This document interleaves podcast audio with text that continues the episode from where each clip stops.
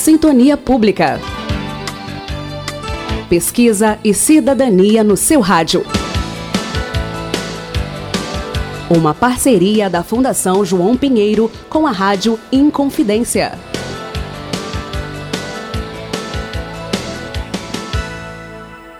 Hoje vamos falar sobre EAD, Educação à Distância. E para isso, recebemos o pesquisador do Núcleo EAD e professor da Escola de Governo da Fundação João Pinheiro, Max Melquiades da Silva. Ô Max, seja bem-vindo aqui à Rádio Inconfidência. Uma boa tarde. Muito obrigado, é uma satisfação estar aqui com vocês. Bom, primeira pergunta. Para quem não sabe, o que é educação à distância e qual a diferença entre educação à distância e ensino presencial? Então, educação à distância é uma modalidade de educação que se apoia no uso das tecnologias da informação né, e da comunicação para propiciar que pessoas dispersas geograficamente, né, ou seja, em qualquer região é, do estado de Minas Gerais em que tenham acesso à internet né, e a um equipamento é, multimídia consigam né, se capacitar, consigam realizar cursos sem necessariamente estar é, presente no mesmo local que o professor e que os demais alunos. Né? Quer dizer, os alunos estão distribuídos por todo o estado. Né? Aqui em Minas Gerais, a gente tem aí a Escola de Governo da Fundação João Pinheiro, em que oferece cursos é, à distância envolvendo aí, é, ou atendendo né, a todo o território do estado de Minas Gerais. Né? Então, pessoas de qualquer município né, com acesso à internet podem se matricular, podem se inscrever para fazer os cursos. Né? É uma característica que a gente costuma enfatizar muito né, da educação à distância, é que ela não é uma mera transposição do ensino presencial né, para os meios de comunicação. Né? Quer dizer, você tem cursos preparados especialmente para essa modalidade de ensino. Né? A pessoa vai estar diante de um computador e ela tem acesso a diversos recursos. Né? Ela tem videoaulas, ela tem e-books, né, que são livros é, digitalizados, né, são, são apostilas preparadas especialmente para essa modalidade de ensino, e a pessoa organiza seu tempo, seu tempo, seus horários, para poder realizar as atividades né, da forma que mais é, lhe convenha né, e consiga chegar ao final do curso é, com aproveitamento satisfatório.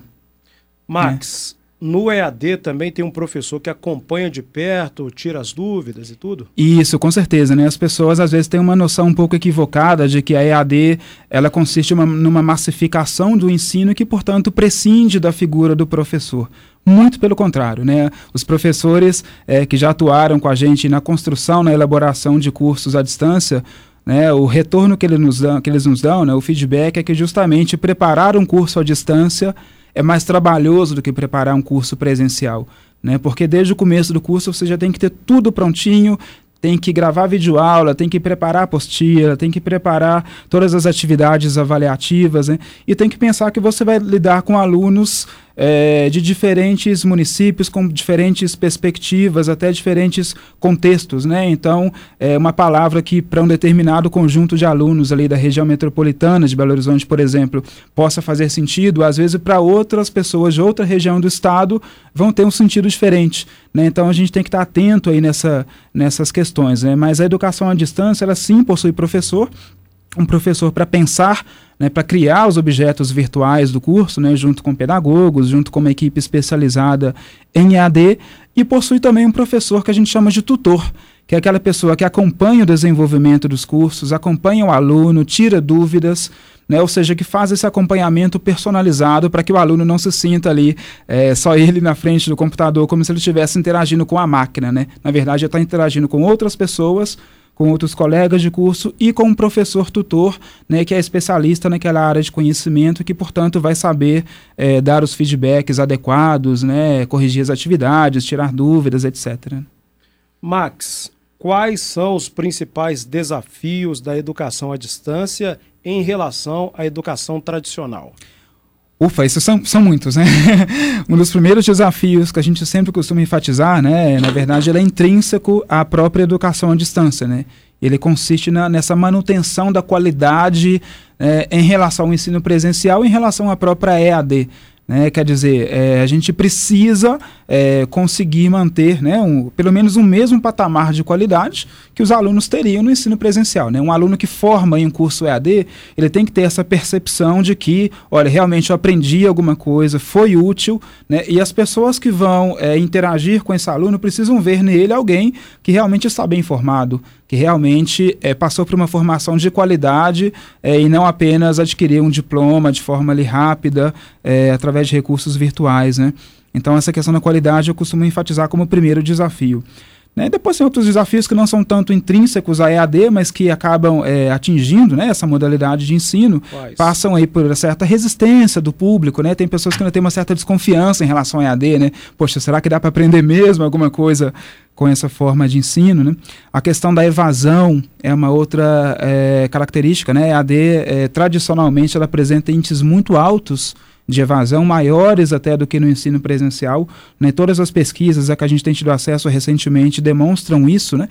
E o que a gente busca fazer para evitar essa evasão é justamente o acompanhamento personalizado do aluno. Só trocando em miúdos aqui para o nosso público, é aquele, aquele aluno que começa e não termina. Exatamente, aquele aluno que evade, que sai no meio do curso por razões diversas, né? Porque não deu conta, porque achou que o conteúdo não era exatamente o que ele buscava, enfim, né? E um último, último desafio né, que a gente costuma elencar é a resistência dos próprios professores. Né? A gente tem professores habituados aí a anos de ensino presencial e que acham que vem na, na EAD uma forma de ameaça ao seu trabalho docente, né? É, uma certa massificação do ensino. E o que a gente tenta mostrar para eles é que, na verdade, não. Né? E aqueles que já trabalharam com a gente viram que, de fato, é, dá muito mais trabalho e que proporciona resultados muito interessantes.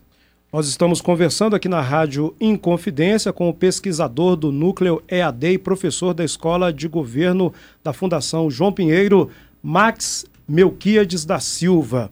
Outra pergunta para você, Max. Aliás, são duas perguntas. Quem pode fazer o curso de educação à distância? E nosso ouvinte que ainda não conhece terá dificuldade por optar por essa modalidade de ensino? Ótima questão, né? Então, quem pode fazer um curso à distância? Né? Na verdade, todas as pessoas que obtiverem acesso né, à internet, uma internet de, de média é, rapidez de conexão, né, vamos dizer assim, nem precisa ser aquela internet muito possante, né? já é suficiente é, para conseguir fazer um curso à distância. Né? Então, a dona de casa pode, o motorista pode, a pessoa que já é estudante, que já faz algum outro curso, que está no ensino médio, pode justamente por causa dessa flexibilidade de horários né, pessoa que trabalha durante o dia e consegue em casa à noite é, se dedicar ali aos estudos, também tem condições de fazer um curso à distância, né?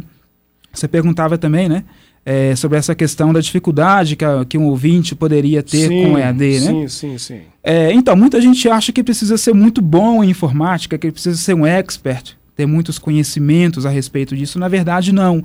É, e tampouco precisa também ter um equipamento muito bom. O que a gente é, costuma enfatizar é que para fazer um curso EAD, você precisa ter um equipamento muito básico, né? um computador que possua Word, é, que possua um acesso à internet e que possua recursos para multimídia, né? ou seja, que você consiga assistir um vídeo, consiga escutar um áudio, né? uma música, esse computador já está preparado é, para conseguir receber um curso à distância. Né? E para o aluno também não são necessários muitos conhecimentos, né? basta saber navegar na internet e os cursos são muito, muito instrucionais, né? são muito é, explicativos, então não precisa de muitas, é, muitos recursos técnicos nesse sentido. Né? Correto. E quais são, Max, os cursos de educação à distância abertos na Fundação João Pinheiro? Então, nesse momento, a gente está justamente com cinco cursos é, à distância em aberto, né? São cursos que estão, na verdade, no período de matrículas e para começar nas próximas semanas. Né? O primeiro deles é o Gênero e Políticas Públicas para Mulheres, né? Então, um curso que vai abordar essa temática de gênero que está tão falada né, na sociedade, muitas vezes tão pouco compreendida, né? Então a gente montou esse curso junto com pesquisadoras da Fundação João Pinheiro, que estudam há anos essa temática é, de gênero e políticas públicas. Né? Quem que é o público desse curso? Né? Mulheres, homens que estejam interessados em entender mais sobre a temática de gênero, gestores públicos, né? então funcionários públicos é, das prefeituras, dos estados, né? que estejam pensando em implementar ou gerenciar políticas públicas é, com esse enfoque de gênero né? em seus municípios.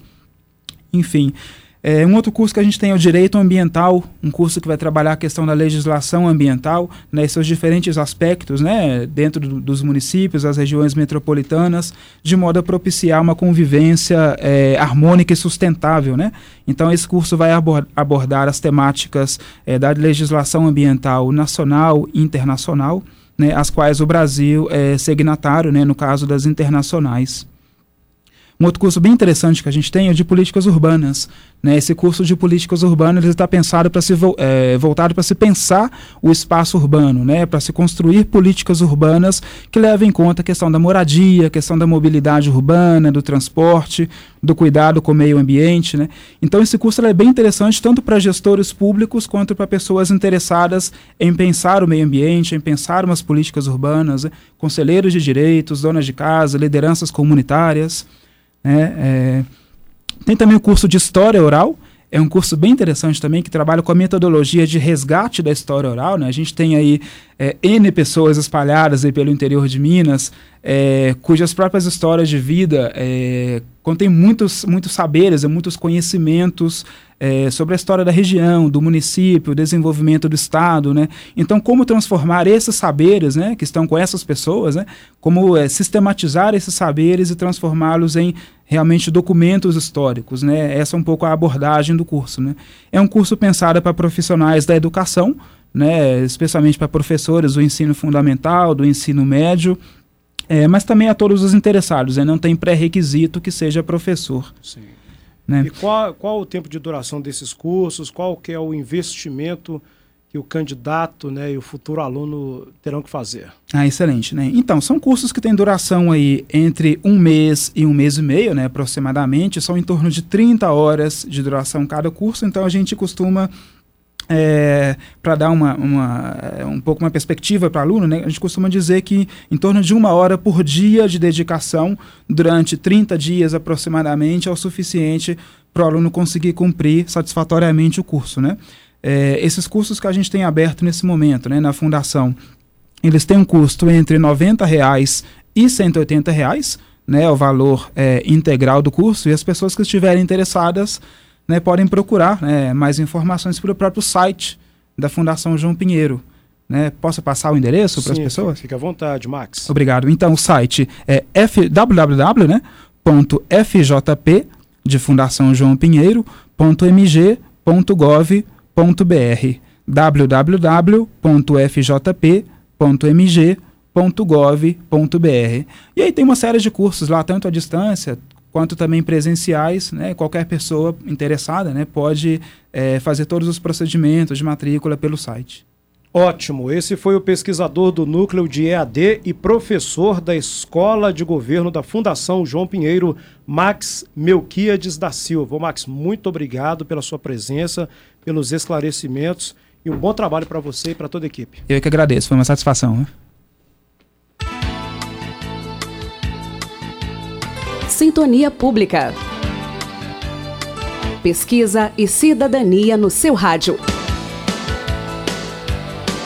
Uma parceria da Fundação João Pinheiro com a Rádio Inconfidência.